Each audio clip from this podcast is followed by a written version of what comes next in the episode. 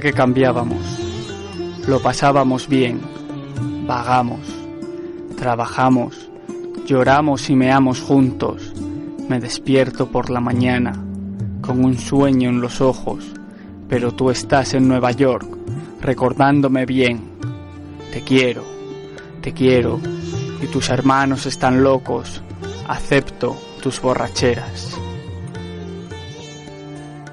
Hace demasiado tiempo que estoy solo. Hace demasiado tiempo que me siento en la cama, sin nadie que acaricie mi rodilla. Hombre o mujer, no me importa. Quiero amor. Nací por él. Que estés conmigo ahora. Hay barcos transoceánicos surcando el Atlántico, delicadas estructuras de rascacielos en construcción la cola del dirigible explota sobre la que Cruz. Seis mujeres bailan desnudas en un escenario rojo. Las hojas son verdes en todos los árboles de París. Estaré en casa dentro de dos meses y te miraré a los ojos. Allen Kismer.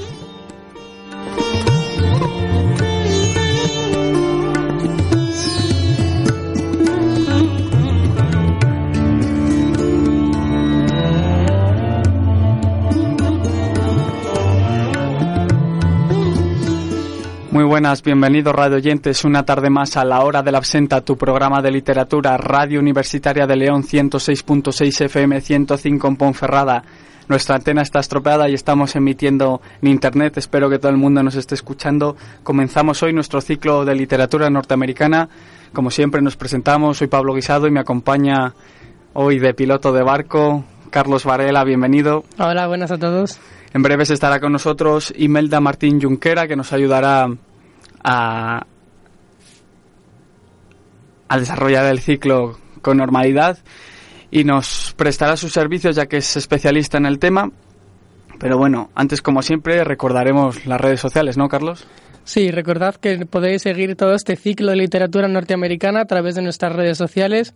Estamos en Facebook, en la hora de la absenta, Estamos en Twitter también en arroba hora barra baja absenta y allí a las dos redes sociales nos podéis enviar todos los comentarios, todas las sugerencias, todas las amenazas de muerte, como digo siempre, y todas las quejas y peticiones y textos que tengáis sobre este ciclo. Podéis hacerle también preguntas aquí en directo a la, profesora de esta universidad, Imelda Martín, que estará con nosotros en breves momentos opinando sobre el tema de la literatura norteamericana y también podéis llamar en directo al programa tecleando el número de teléfono 987 29 30 31. Repito, 987 29 30 31 y os atenderemos aquí en directo en la hora de la absenta, como siempre hacemos. Bueno, la temática del ciclo de hoy también te tocará presentarla a ti, Carlos. Hoy estás de encargado de todo. Hoy estoy de encargado, estoy de jefe aquí supremo. Hoy vamos a, hoy arrancamos por fin este anunciadísimo ciclo de literatura norteamericana de la hora de la absenta que intenta, que esperamos que guste a todos los rodillantes. Hoy vamos a comenzar hacer, vamos a hacer durante todo el ciclo estos dos programas, el miércoles 9 hoy y miércoles 16 de diciembre con el que, terminaremos este año 2015. Vamos a intentar desarrollar una pequeña historia temática mediante temas de la literatura norteamericana y hoy vamos a comenzar tratando los temas de la marginación, la homosexualidad, la muerte, el suicidio, todos esos grandes temas que todos los grandes poetas, literatos, dramaturgos estadounidenses han tratado a lo largo de toda su producción. Tendremos con nosotros aquí a personalidades tan importantes y tan influyentes como Walt Whitman, como Silvia Plath, como la generación Beat o como Truman Capote, por ejemplo. Antes de nada, tendremos que mandarle un saludo a nuestro amigo y compañero Ángel Varela.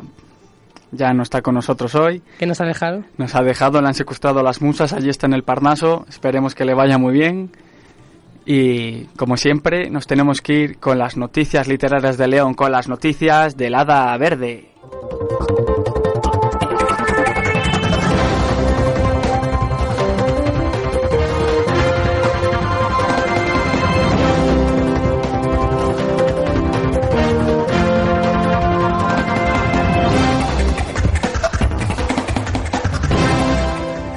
Miércoles, hoy 9 de diciembre, Letras en la Guardilla, con Manuel González y su obra Cicatrices en los Tobillos, en la Biblioteca Padre Isla, en León, a las 7 y media de la tarde.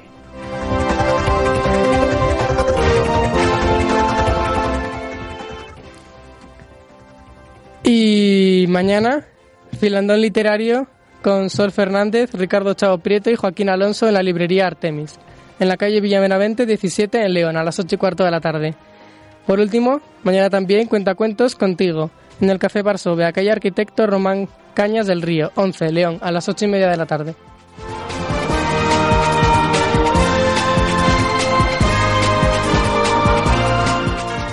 Sábado, 12 de diciembre, presentación de la novela Piensa en tu epitafio de Virginia Mas, en Canya, Enmarcación, calle Monasterio número 5, León, a la una y media de la tarde.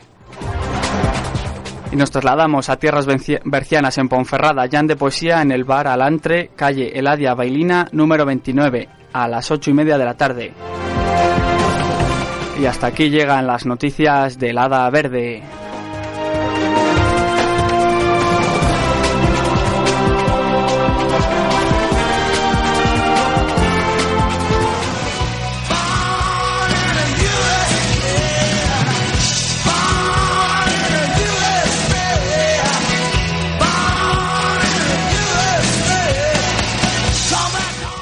Pues comenzamos hoy este ciclo de literatura norteamericana. Ya tenemos aquí con nosotros a la profesora Imelda Martín Jonquera. Buenos días, bienvenida. Buenas tardes.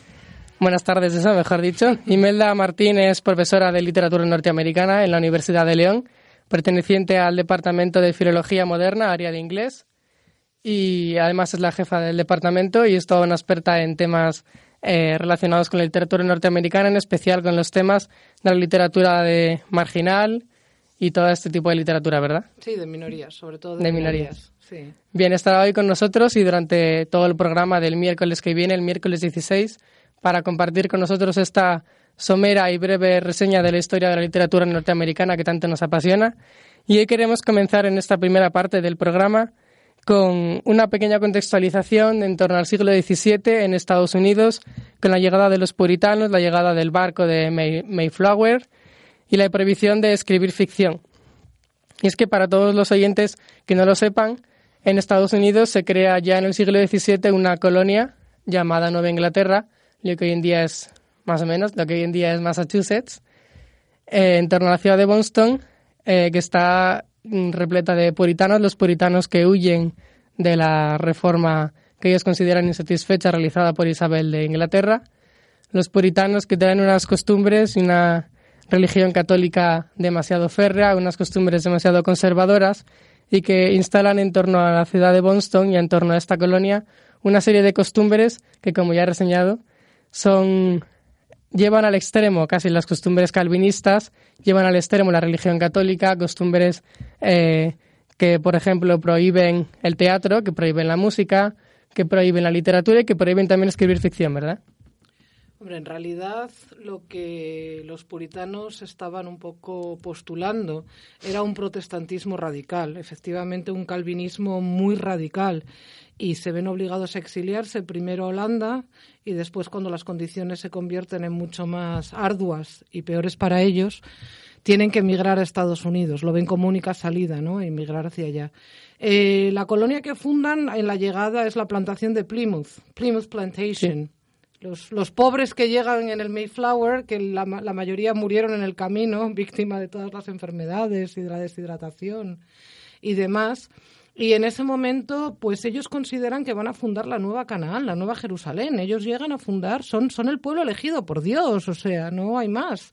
Ellos son maravillosos, estupendos y fenomenales en este sentido.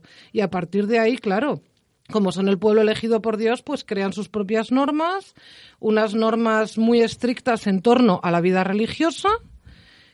Eh, la religión es el centro de la vida y, por supuesto, si la religión es el centro de la vida, la ficción tiene que ser absolutamente eliminada. La magia, la superstición, todo cae fuera de la religión.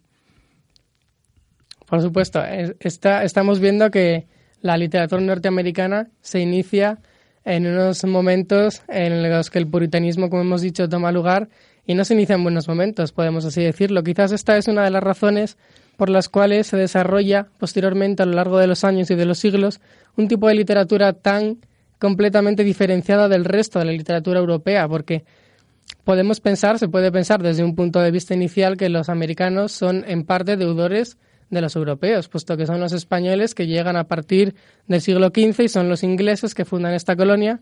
Y sin embargo, este hecho, este puritanismo, esta prohibición de escribir ficción, este catolicismo exagerado, esta adoración del Antiguo Testamento, también de la Biblia, podemos suponer de alguna manera que da el punto de partida a esa literatura tan diferenciada con esos temas tan característicos que tienen los americanos, que son los que vamos a tratar de, de abordar durante este ciclo de literatura norteamericana.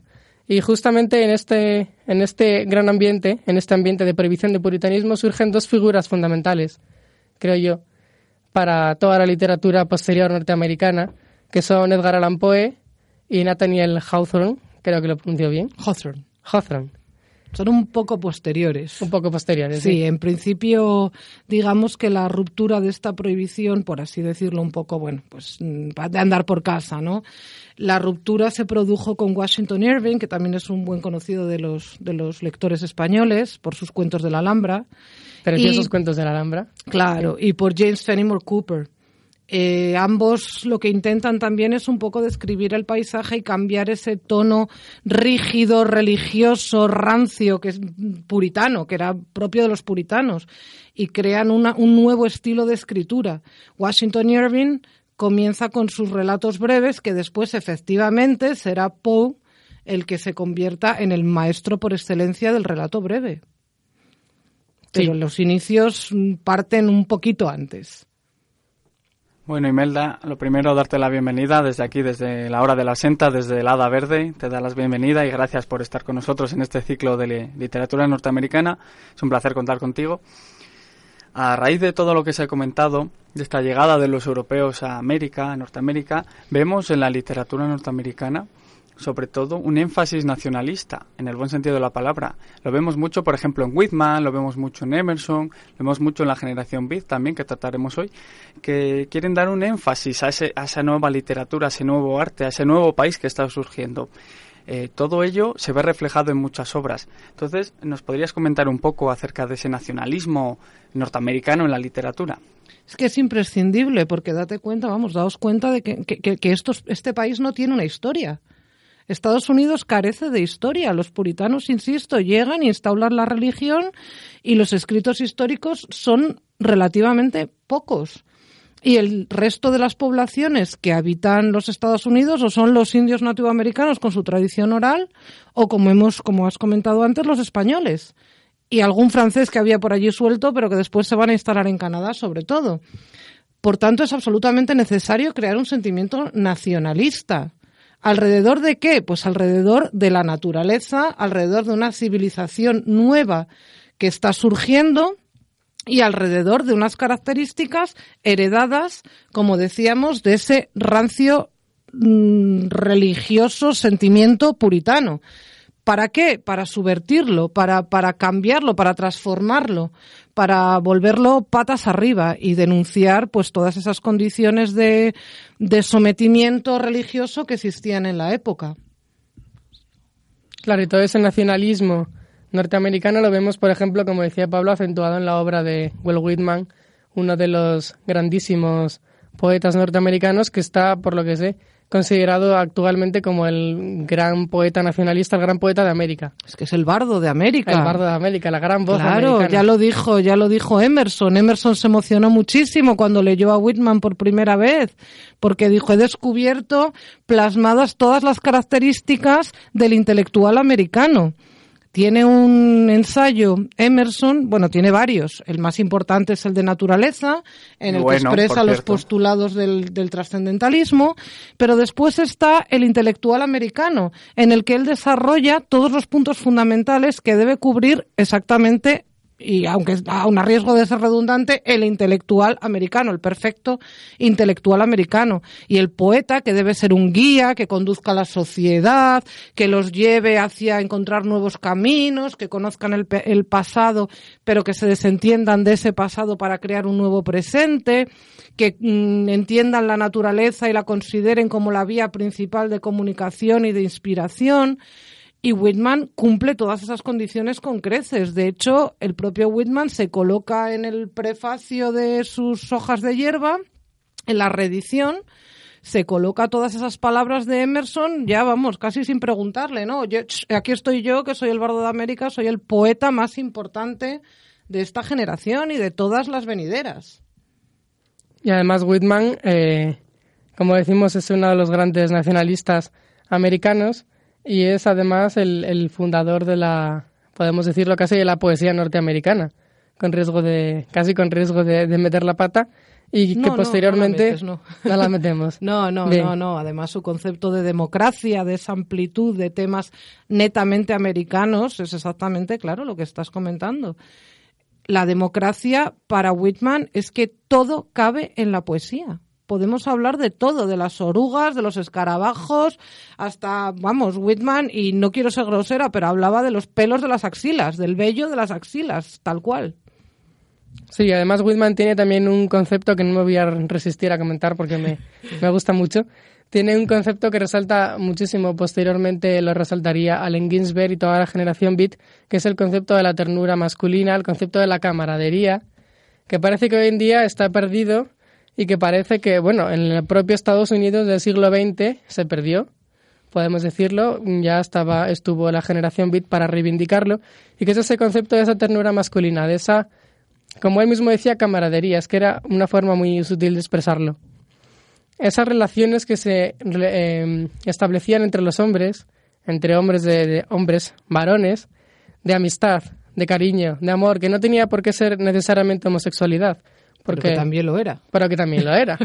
Porque la sexualidad de Walt Whitman pues está muy discutida sobre si era homosexual, si no lo era, por todos los poemas que dirige a hombres, clarísimamente, por todas las alusiones que tiene a la homosexualidad.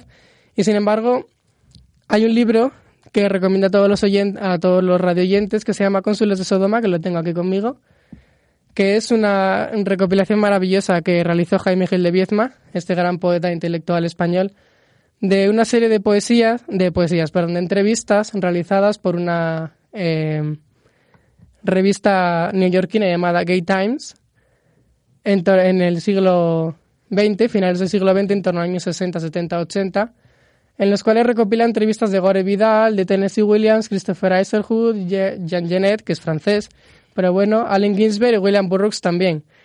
Y es un libro que trata más o menos de, de explorar, mediante esas entrevistas tan interesantes, eh, si existe un concepto de creatividad asociado a la homosexualidad. Y en esas entrevistas, Allen Ginsberg se pasa la mitad de la, entrevista hablando de Walt Whitman, literalmente hablando de la camaradería masculina, y les pone perfectamente lo que es. Y, hace esa reivindicación tan grandísima de Whitman, tan grandísima del, del budismo, que posteriormente lo comentaremos, y tan grandísima de la camaradería el tema de la, bueno, yo no, no, manejo muy bien el castellano para esos términos, porque como leo todo en inglés y lo estudio todo en inglés, pero ese tema de la hermandad, a mí me gusta más llamarlo así, ¿no? Hermandad, porque además en el tema de mujeres, que yo trabajo más, se habla así de, de, hermandad, ¿no? Entre mujeres.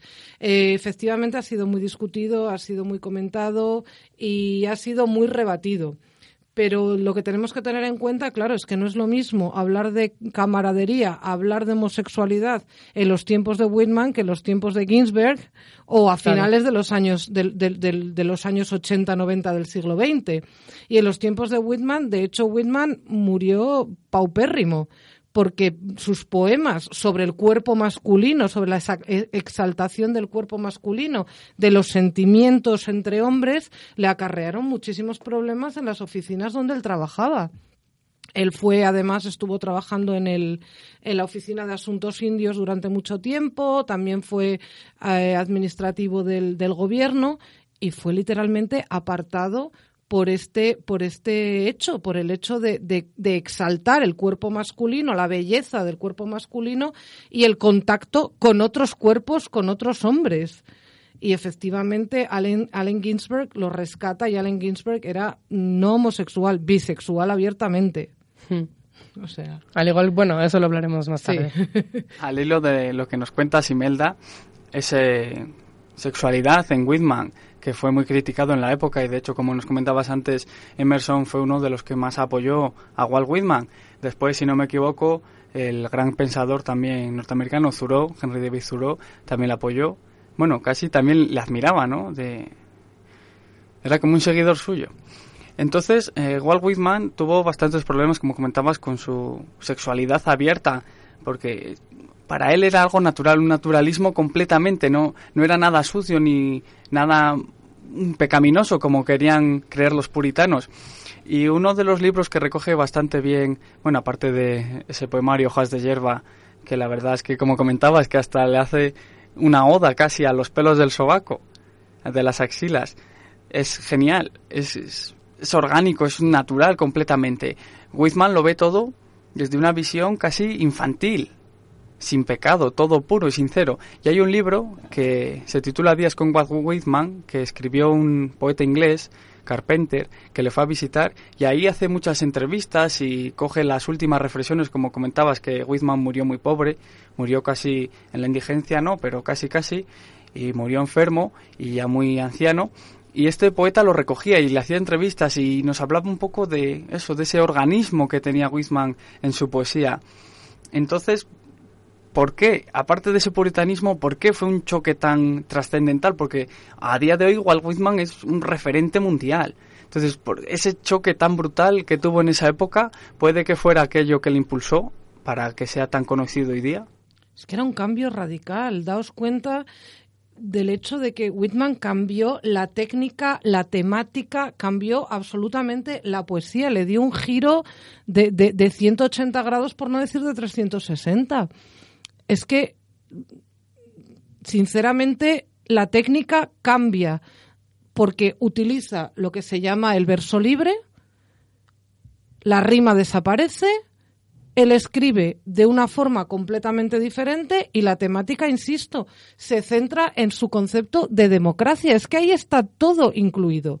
Está incluida la naturaleza como la veía Emerson, la divinidad, todos participamos de la divinidad, por lo tanto, todos los elementos de la naturaleza, todos los elementos que forman parte del mundo pueden estar en la poesía. El concepto de belleza, el concepto de lo sublime que tenían los románticos, se va a transformar de una forma soberbia con Whitman, porque ya lo sublime no es aquello que nos produce placer por la contemplación de la belleza de la naturaleza, no.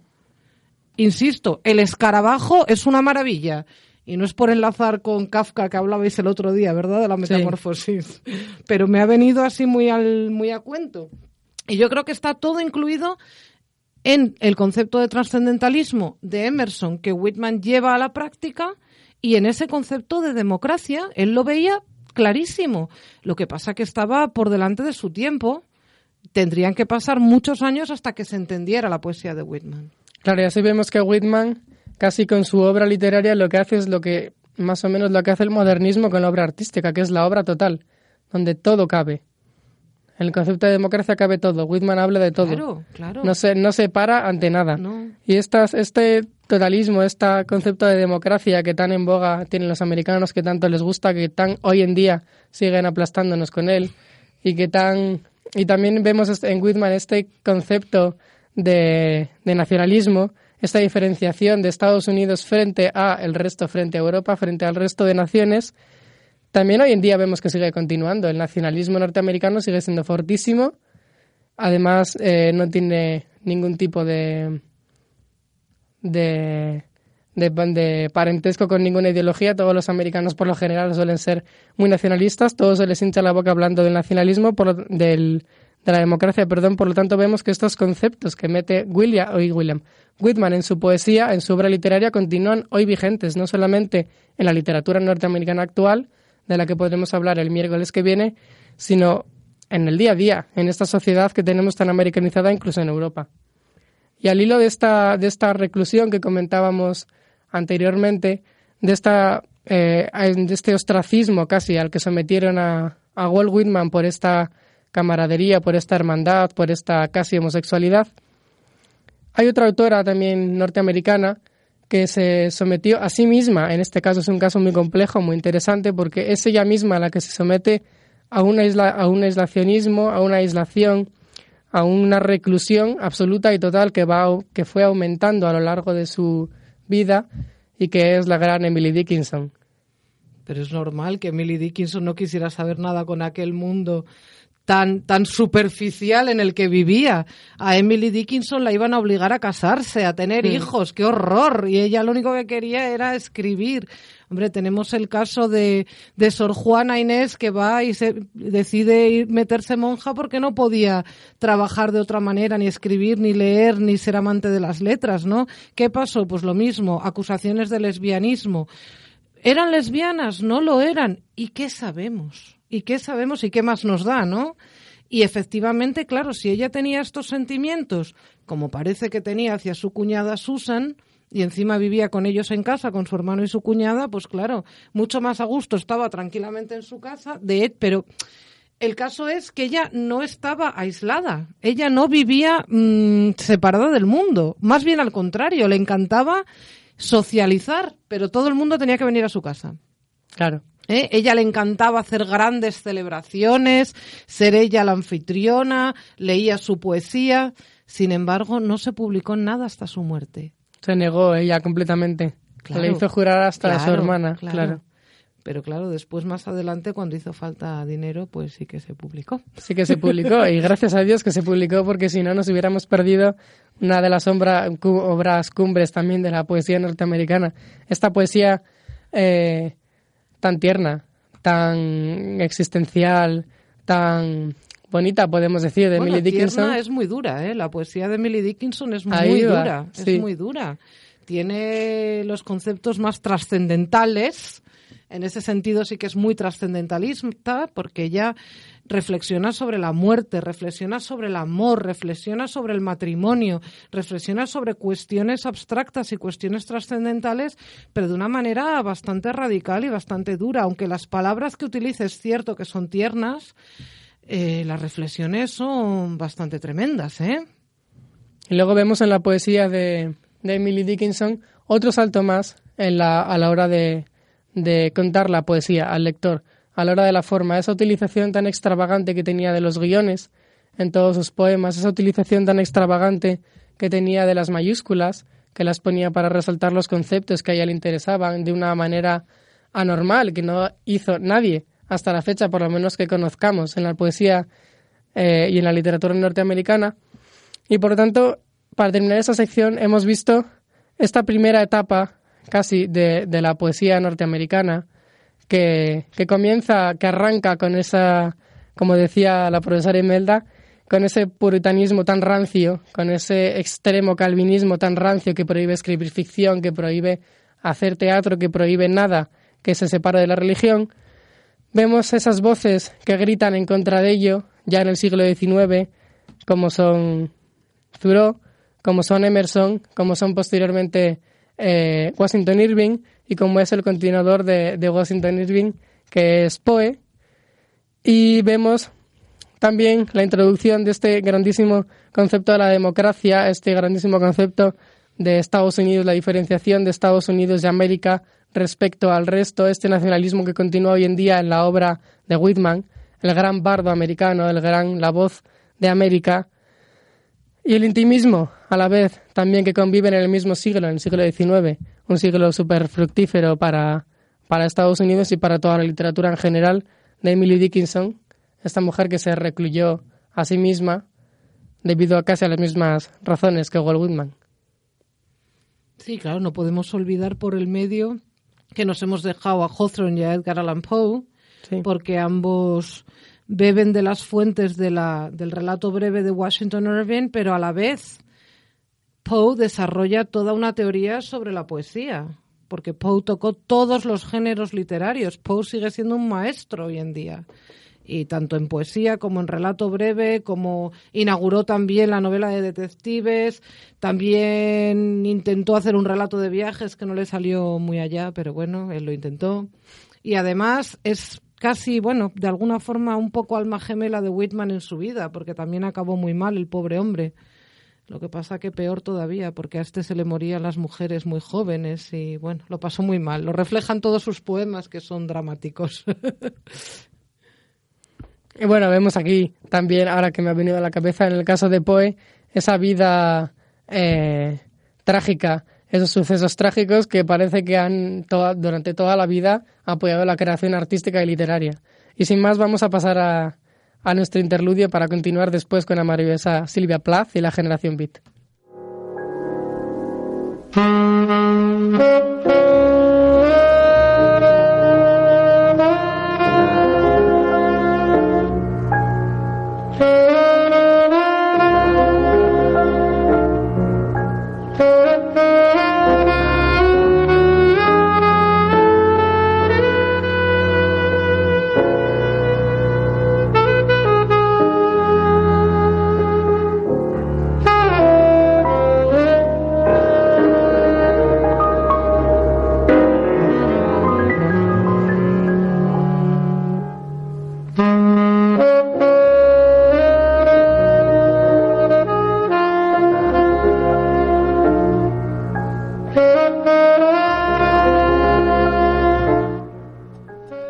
Estas son, como hemos dicho, dioses libertadores.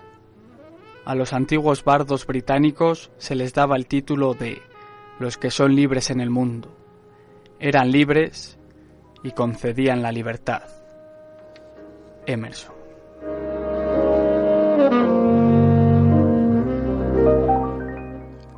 La única gente que me interesa es la que está loca.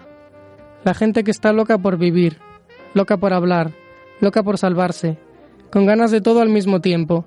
La gente que nunca bosteza ni habla de lugares comunes, sino que arde, arde como fabulosos cohetes amarillos explotando igual que arañas entre las estrellas. Jackie Rock, en el camino.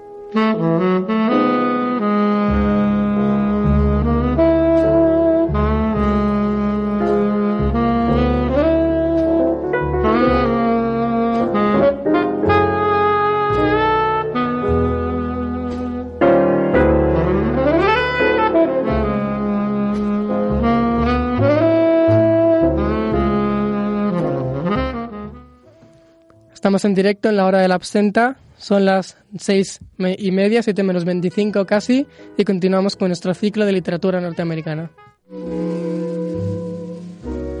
Good morning, You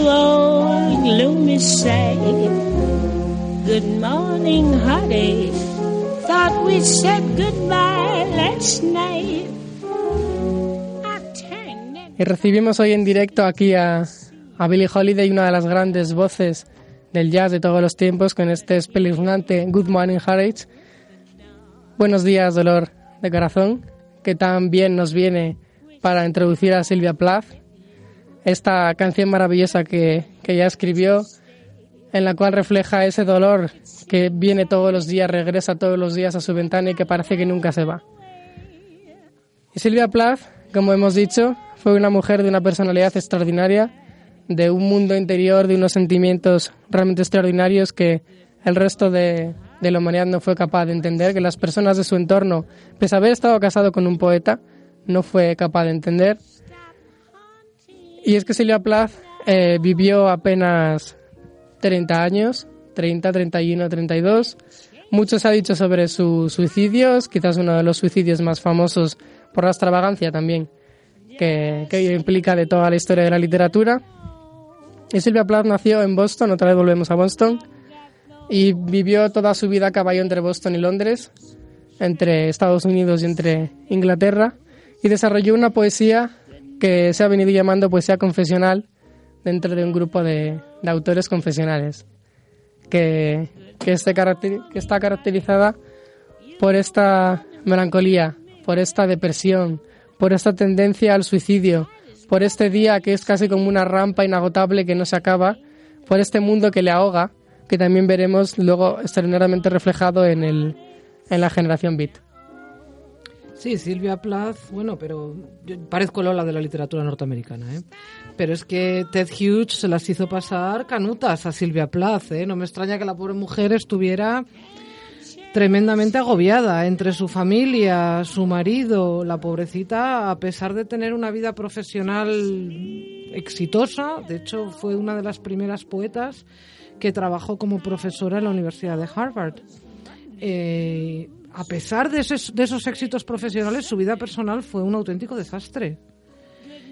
Y la poesía confesional precisamente es la que refleja esto, la que refleja los sentimientos de la persona, pero no solo refleja la melancolía, no solo refleja la depresión, la poesía confesional era una poesía también que intentaba improvisar y que intentaba experimentar con la técnica. Después de los modernistas, los poetas confesionales tomaron varias de las características de la poesía modernista, tomaron la ironía, el collage. De hecho, hay algunos poemas en los que Silvia Plath no se sabe si pide ayuda para no suicidarse o realmente está diciendo, está riéndose de aquellos que intentan ayudarla, diciéndole, déjame en paz que me quiero matar ya.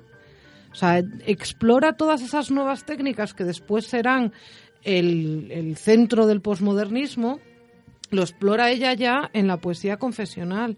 Ella es em, súbdita, por así decirlo, de, la poesía de Robert Lowell, que no le llegaba ni a la sola del zapato. Si hay algún admirador de Lowell que me perdone, pero yo creo que era así, que, que Silvia Plath estaba por encima, ¿no? Estas poetas confesionales como Silvia Plath y Anne Sexton también trabajaban mucho, como sus antecesoras, las poetas modernistas, con los mitos griegos, reviviendo, revistiendo y recuperando los mitos griegos, sobre todo de las mujeres. Recuperaba la figura femenina, el género femenino y trataban, bueno, Silvia Plath, lo hemos comentado en el poema Papá, hace un ataque tremendo al patriarcado, ¿no? A la figura masculina representada en este caso por su padre, pero ahí incluye a Ted Hughes, a su padre y a todos los hombres que en su vida de alguna forma la han maltratado. Eh, luego no olvidemos que su exmarido se convirtió, bueno, su viudo, se convirtió en su editor y en su eh, congió todos los derechos de autor de Silvia Plath y se los quedó para él. Ted Hughes tenía una envidia tremenda de Silvia Plath, pero sin embargo Silvia Plath tenía una envidia tremenda de Ted Hughes porque era mucho más famoso que ella. Teniendo, su, bueno, sus poemas no es que sean malos, tiene buenos poemas. Eh, yo he trabajado mucho con sus poemas de animales, pero, pero es que la poesía de Silvia Plath es mucho más rompedora en cuanto a técnicas y en cuanto y en cuanto como estamos hablando temática como has hablado al principio la temática la temática esta destructiva y pesimista. También eh, eh, reeditó y supervisó y editó sus manuscritos los manuscritos de Silvia Plath. Y no olvidemos que en 1982 Silvia Plath ganó un premio Pulitzer ya póstumo que es muy curioso además por creo que la obra poemas completos bueno la compilación de sus poemas si no me equivoco.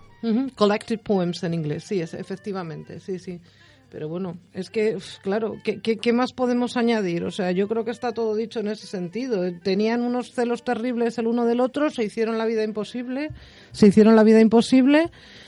Y, y es que Ted Hughes, la verdad, la hundió tremendamente, de una emocionalmente la hundió. Por, simplemente por el hecho de que ella era mejor académicamente y profesionalmente que él y lo demostró en su poesía. Entonces, claro, ella tenía un odio al patriarcado, a todas las figuras masculinas de su vida, cerval. Sí, este, este tema, como bien dices, Imelda, se refleja extraordinariamente bien en este poema Daddy, que se ha traducido al español. Bueno, yo lo he visto como papaito, papi, papá, de todo, y, que tiene una fuerza destructiva alucinante. Y hablando de esto que decías de recuperar los mitos griegos, la BBC emitió una en vida de de Silvia Plath, creo que en torno al año 50 y pico, 60 y pico antes de que ella muriera, emitió este poema en directo en un programa y, la presentaron como la mujer que revive el mito de Electra, por decirlo de alguna manera. Es un dato muy curioso que nos da entender un poco también la percepción que se tenía de Silvia Plath en esa América que estaba comenzando a ver estos poetas vanguardistas que todavía no habían llegado a donde están hoy en día, que es conocidos en todo el mundo. Y en cuanto a, a Silvia Plath, eh, también me parece muy interesante comentar que, como bien decía Imelda al principio, tuvo una vida eh, académica arrolladora, presentó una tesis doctoral sobre el tema del doble en la obra de Dostoyevsky, el gran eh, novelista ruso, este tema del doble tan quemado por todos los literatos, entre ellos Poe también, por ejemplo, y, y que sí, realmente tuvo una relación con Ted Hughes, su marido, al que conoció en Inglaterra, realmente tormentosa, que a mí me recuerda, no sé si son cosas mías, me recuerda a la relación que tenían Percy Shelley y Mary Shelley, la autora de, de Frankenstein, con su marido Percy Shelley, el gran poeta romántico británico. Aquí nos desplazamos ya a las Islas Británicas. Percy Shelley que estaba horriblemente, tenía una envidia horrible de su mujer porque había sido capaz de escribir esa maravillosa obra que había inaugurado todo un género y que se dedicó a corregir, modificar el final y todo lo que le dio la gana hacer con la pobre Mary Shelley a lo largo de toda su vida y de hecho cuando ella murió, bueno, murió él primero. Y esta relación también, está este dominio del hombre sobre la mujer, este patriarcado, este, también esta heterocracia también que veremos y comentaremos después cuando hablemos de la generación beat, es algo contra lo que claman todos estos poetas norteamericanos, como los poetas confesionales, por ejemplo, Anne Sexton, Sylvia Plath, y también con una de las cumbres que a mí personalmente más me emociona de toda la literatura norteamericana, que es la generación beat. Que para hablar de la generación beat tenemos eh, aquí una maravillosa ambientación de fondo, Thelonious Monk, uno de los grandes músicos de hot jazz, ese jazz que hacía enloquecer a todos los jóvenes norteamericanos de los años 50, años 60, en los pubs que, como bien nos comentaba Imelda hoy por la mañana, se lanzaban eufóricamente a por los instrumentos. Y la generación beat es quizá una de las grandes desconocidas, a mi parecer, en toda la literatura norteamericana, porque la mayoría de la gente conoce bastante bien a Poe, la mayoría de la gente conoce bastante bien a Whitman, sobre todo en los últimos años, que se está reivindicando mucho su figura, pero poca gente ha oído hablar de Allen Ginsberg, o ha oído hablar quizás de Jack Kerouac más por las adaptaciones cinematográficas que se han realizado de él, como siempre, la gran industria de Hollywood, eh, fomentando a su manera, como no, todos estos grandes mitos de la literatura. La generación Beat, para hacer una pequeña introducción, fue una generación, un conjunto de poetas y pensadores, escritores norteamericanos que se movió en torno a los años 40, 50 sobre todo, en Estados Unidos, cuyo objetivo fundamental era cargar contra el sistema. Ellos querían coger una carga de dinamita, ponerlo en las bases del sistema americano capitalista y dinamitarlo. Todo su objetivo era romper absolutamente con los valores tradicionales americanos, con esa familia nuclear heredera del del puritanismo, en la que solo cabía un hombre, una mujer y cuantos hijos los que Dios te dé. Romper con esos valores del éxito americano, con ese modelo de vida, y que buscaba también, por otra parte, la liberación. Liberación absoluta en el terreno sexual, liberación absoluta en el terreno de las razas, de la color de piel, y buscaba la liberación mediante la, la literatura, en este caso, y mediante también la utilización de drogas, de alcohol, del jazz y de todo lo que vemos. Aquí todos esos ingredientes que hacen esta mezcla explosiva. La generación beat, en realidad lo que significa beat, muchos lo han identificado con el ritmo del jazz, con los ritmos musicales y que va en absoluto. Lo que ellos reivindican, además la frase viene de, la novela de Kerouac, viene de En el Camino que dice que es una generación que está harta, que está agotada, que está cansada, está beaten, literalmente beaten. O sea, ya, ya no pueden darles más palos encima. De hecho, a Jack Kerouac y a, y a Allen Ginsberg los expulsaron de Columbia. O sea, estos eran unos niños bonitos de clase media alta, que tenían más de lo que necesitaban para vivir, estaban estudiando derecho, o sea, lo más pijo del mundo, vivían estupendamente, se reunían en un pub del West End. Es que sigo con las revistas del corazón, ¿eh? que me fascina.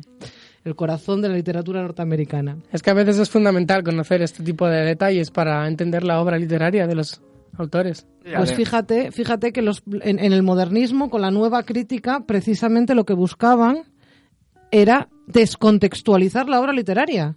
Lo único que valía era el poema en sí.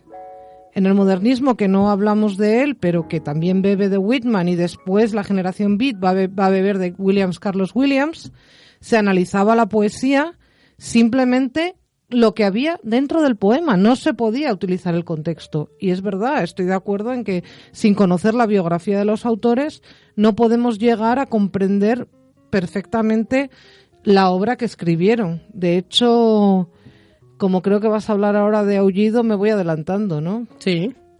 Porque mm, efectivamente los dos principales representantes de la generación Beat son Jack Kerouac y Allen Ginsberg, que como comentaba fueron expulsados de Harvard sospechosamente por una relación homosexual entre ambos. No ha sido probado. Lo que parece es que Allen Ginsberg experimentó con Neil Cassidy, que era otro de los representantes de la generación.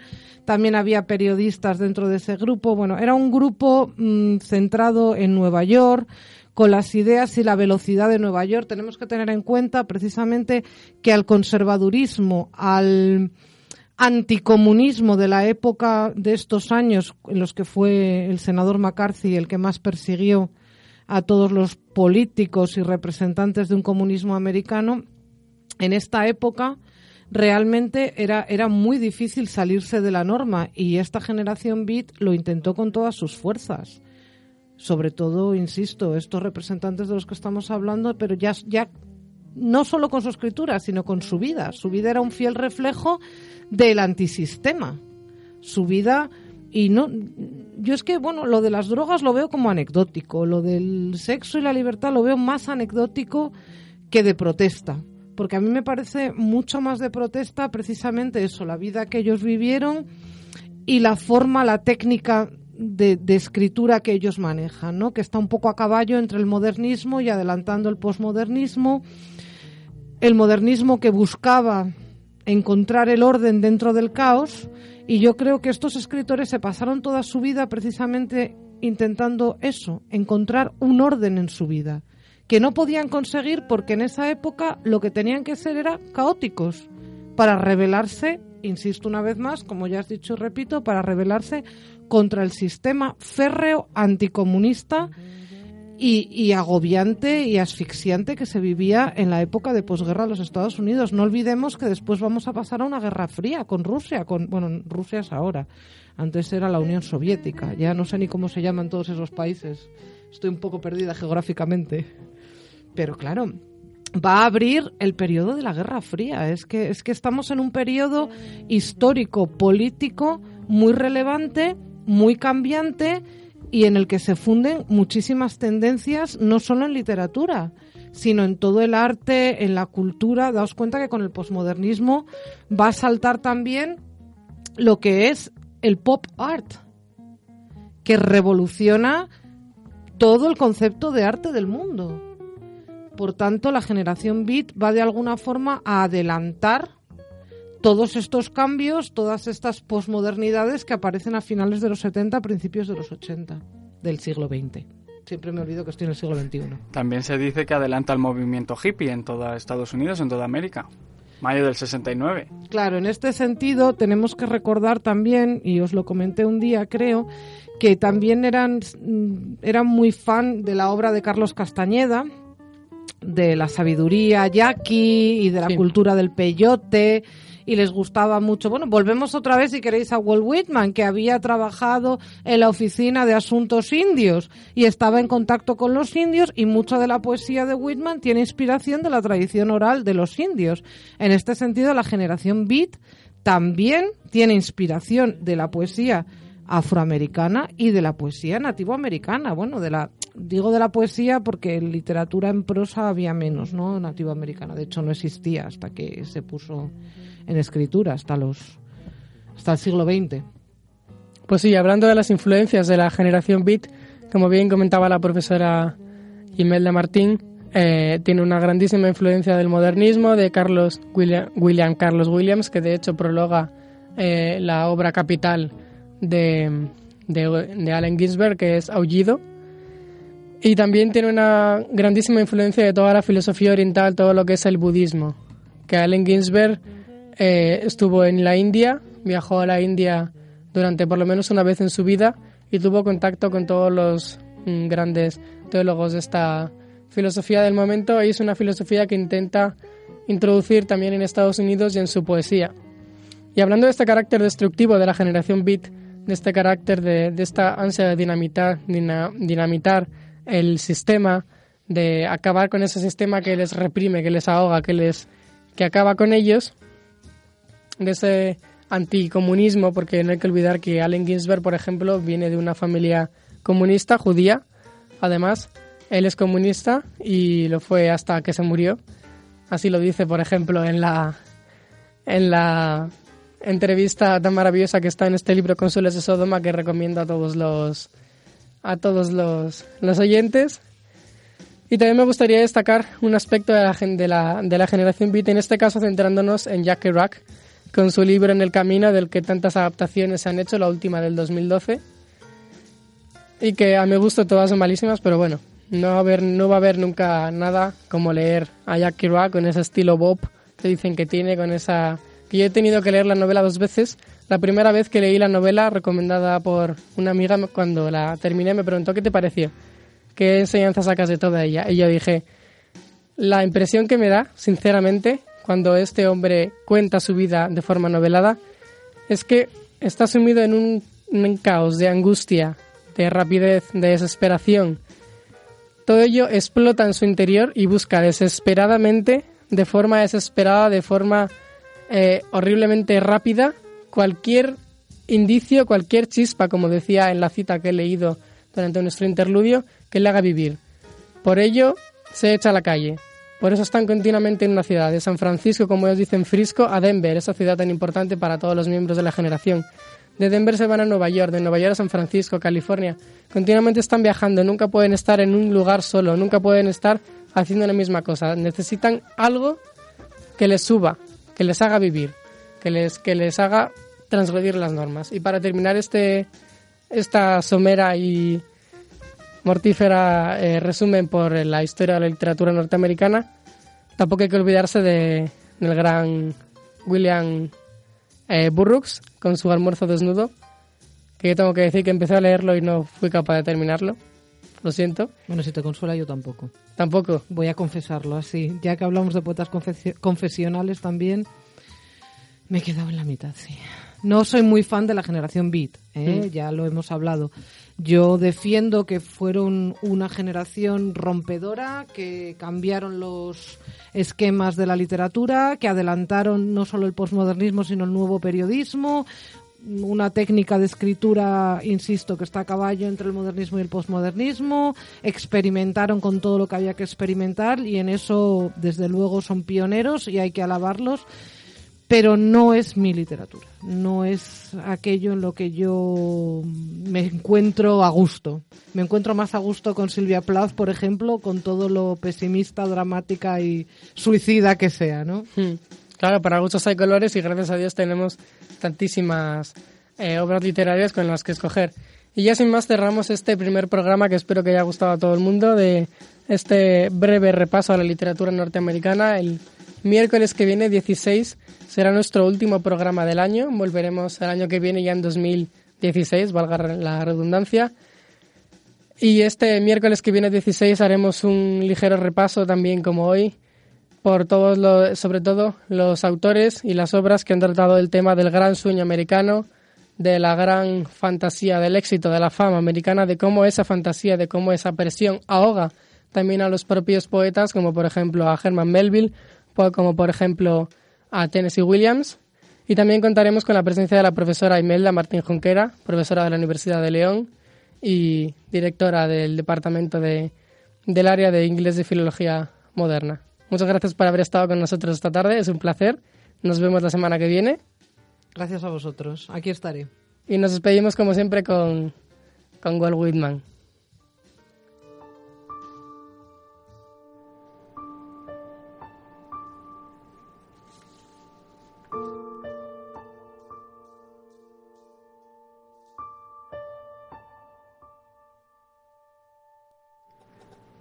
No dejes que termine el día sin haber crecido un poco, sin haber sido feliz, sin haber aumentado tus sueños.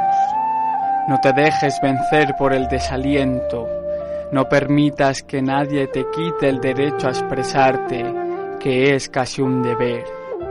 No abandones las ansias de hacer de tu vida algo extraordinario. No dejes de creer que las palabras y las poesías sí pueden cambiar el mundo. Pase lo que pase, nuestra esencia está intacta. Somos seres llenos de pasión, la vida es desierto y oasis. Nos derriba, nos lastima, nos enseña, nos convierte en protagonistas de nuestra propia historia. Aunque el viento sople en contra, la poderosa obra continúa. Tú puedes aportar una estrofa, no dejes nunca de soñar, porque en sueños es libre el hombre. No caigas en el peor de los errores, el silencio. La mayoría vive en un silencio espantoso. No te resignes. Huye. Emito mis alaridos por los techos de este mundo, dice el poeta. Valora la belleza de las cosas simples. Se puede hacer bella poesía sobre pequeñas cosas, pero no podemos remar en contra de nosotros mismos. Eso transforma la vida en un infierno. Disfruta del pánico que te provoca tener la vida por delante. Vívela intensamente, sin mediocridad. Piensa que en ti está el futuro y encara la tarea con orgullo y sin miedo. Aprende de quienes puedan enseñarte, las experiencias de quienes nos precedieron, de nuestros poetas muertos, te ayudan a caminar por la vida. La sociedad de hoy somos nosotros, los poetas vivos. No permitas que la vida te pase a ti sin que la vivas.